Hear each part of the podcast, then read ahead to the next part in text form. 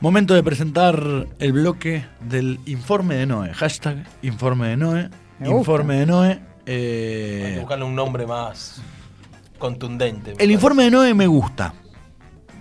No investigue algo, tiene que ser Sí, así. porque la verdad es que, es que es que son informes en los que Noelia se toma un trabajo de investigar alguna situación paralela, algún lado B, que muchas veces no tendría que ser paralelo al lado B, sino que tendría que ser un poco más sabido y más charlado. Eh, es un poco lo que intentamos hacer en muchos bloques, en muchos segmentos de este programa. Y en este caso está un poco atado a alguna cuestión de- del fin de semana y de la realidad, ¿no? Exactamente. Bueno, como bien saben, eh, y si no lo saben porque se perdieron el partido, lo lamento muchísimo por todos ustedes, la verdad. No les voy a decir que vean el partido porque me parece un exceso, pero si pueden ver algún... eh, Busquen un compacto. Claro, una cosa de esas no, no se van a arrepentir. Eh, bueno, el domingo se jugó la gran final de uno de los Grand Slam del año, eh, Wimbledon, para que ustedes sepan.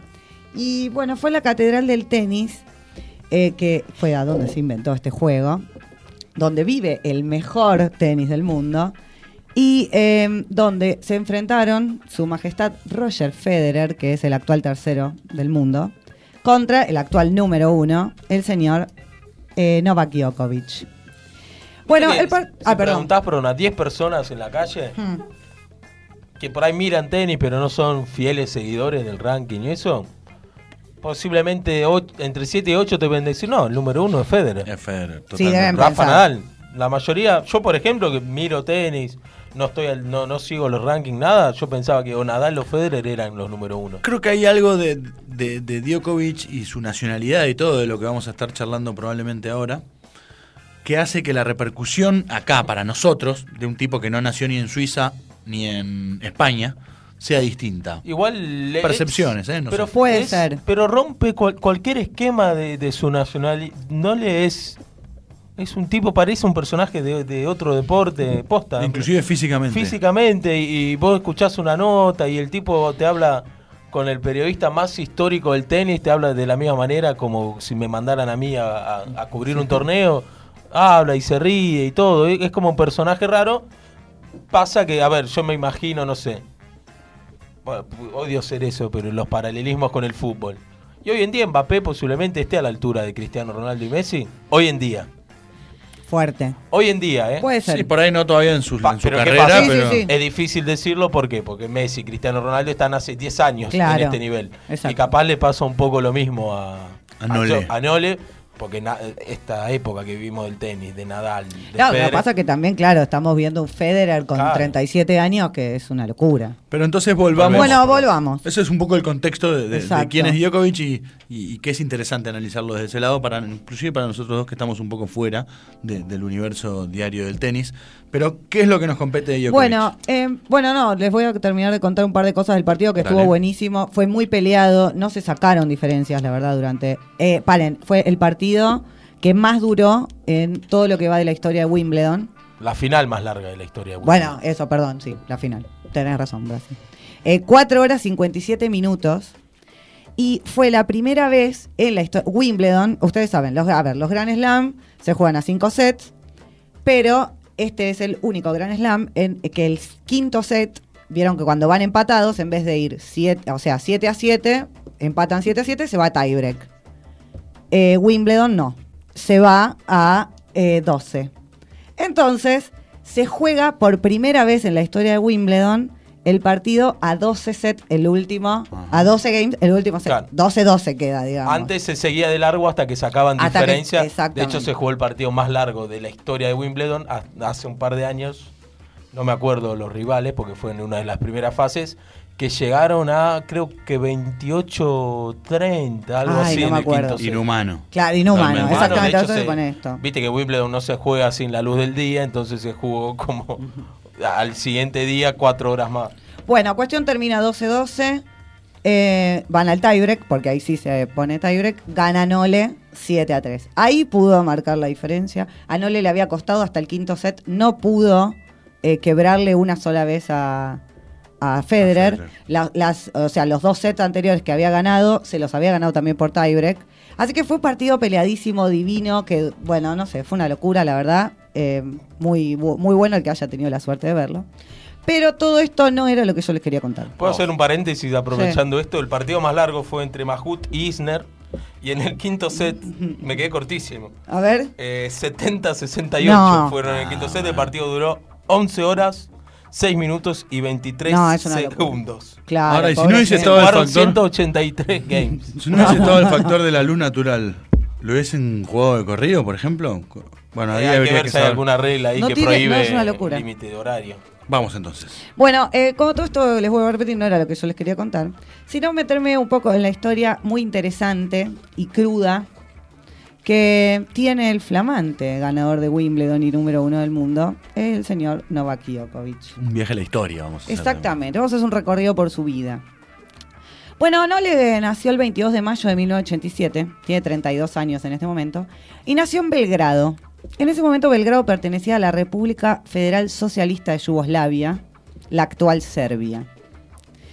Eh, ha declarado él en varias oportunidades eh, que aprendió a jugar al tenis antes que a leer y a escribir, o sea, y así fue que en el verano de 1993, cuando tenía tan solo seis añitos, eh, una leyenda yugoslava, Helena Henksik, que fue la misma crack que había descubierto años anteriores a, a Mónica Seles, Una ojeadora. exactamente, eh, lo vio al talentoso Novak, se lo cruzó por ahí, y entonces dijo, vení querido, te voy a entrenar yo un poquito, te voy a enseñar lo que es bueno.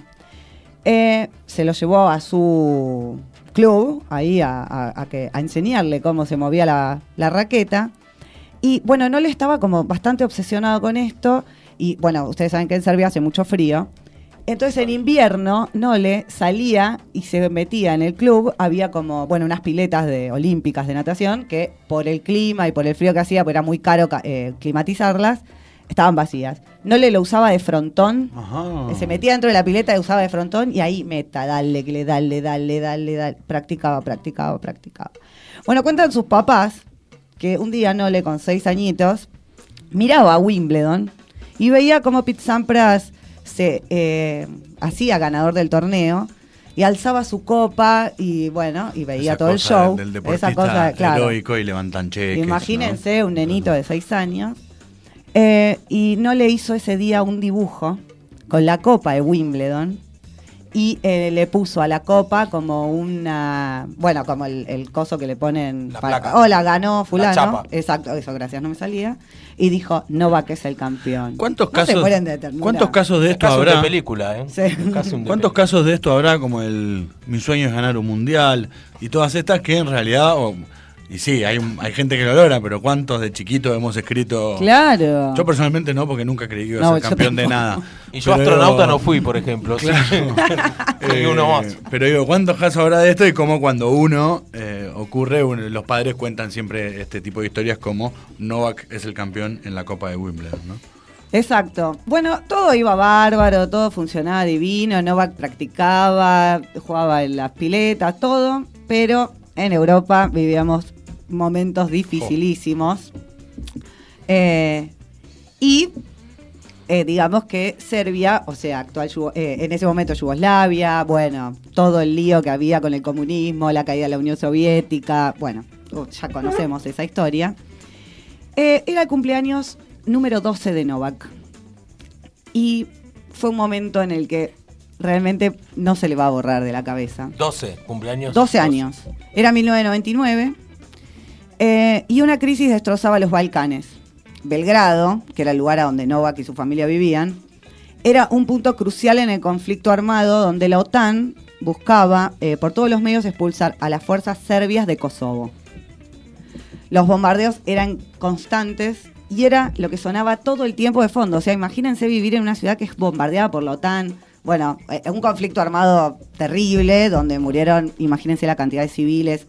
Fue, bueno, una cosa terrible.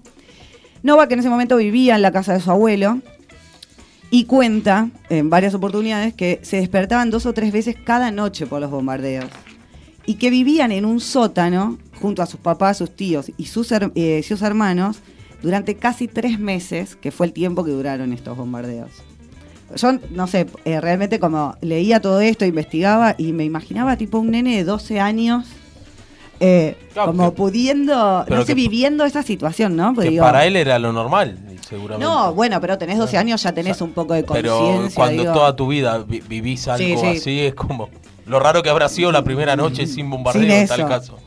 Es un paréntesis, Sí. digo, hay muchos países y muchas regiones que todavía aún Claro. continúan Sí, viviendo claro, con estas cuestiones. Por ahí no, no en esos países que se ha alcanzado una especie de paz, si podemos llamarlo de alguna, de alguna forma, pero no olvidemos todos los países de Oriente y todas las invasiones No. que continúan. por favor, no es que quiero normalizar ni decir que está bien los bombardeos. pero- No, claramente. Y por desgracia, hay mucha gente. Sí, es una, es una tristeza.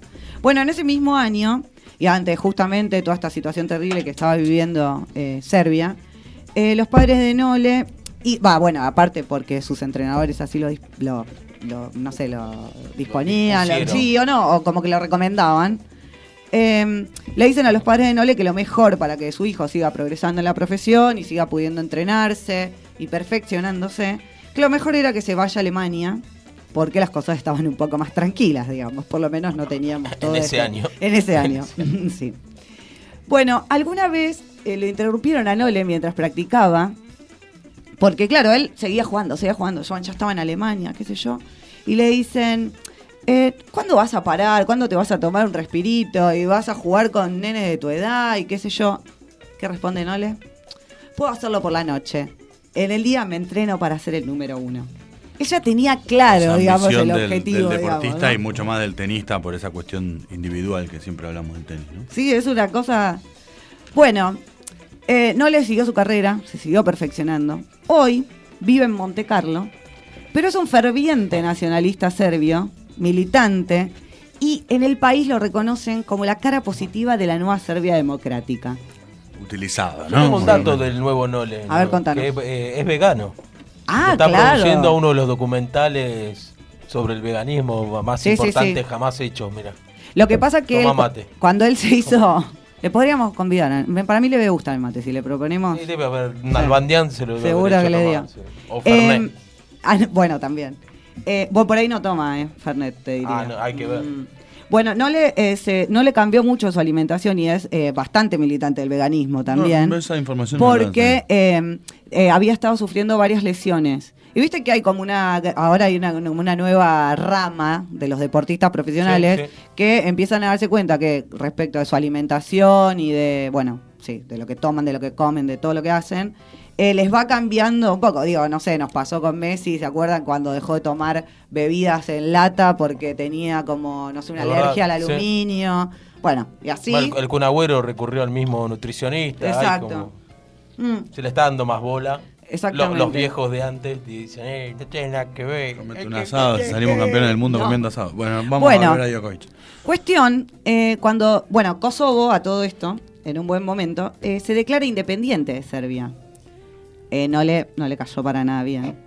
Y declaró, hizo, porque claro, él es muy, muy serbio, Kosovo queda, eh, eh, en, bueno, en lo que era el territorio de Serbia, y consideró que todos los serbios estamos realmente tristes por esta situación, porque esto es algo que todos predijeron que iba a suceder. Mi posición es simple, voy a apoyar siempre que Kosovo es parte de Serbia.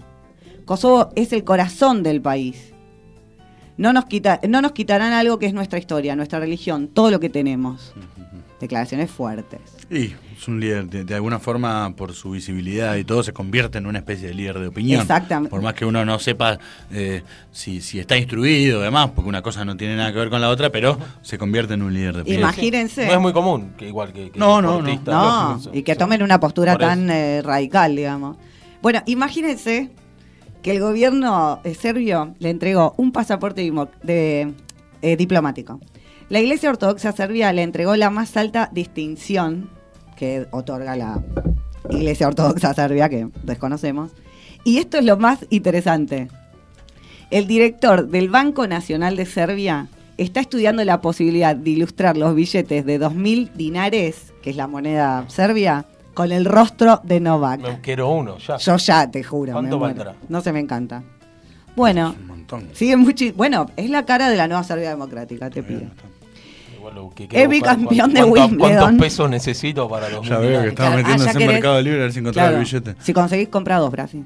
Es bicampeón de Wimbledon. Ajá. Y no deja de repetir que el tenis le salvó la vida. porque en otro contexto viviría asustado y pensando en las bombas. Pero por suerte todo eso pasó. No lo olvido, pero pasó.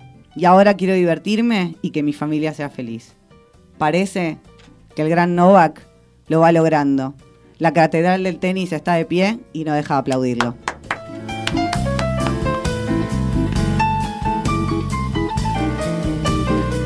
Hasta aquí el informe, el informe, hashtag el informe de Noé, eh, hablando de Djokovic, de Kosovo, de Serbia y de la próxima cara en los billetes de su país. Son 2.000 dinares, son como 17 euros. No tengo. ¿No llegamos?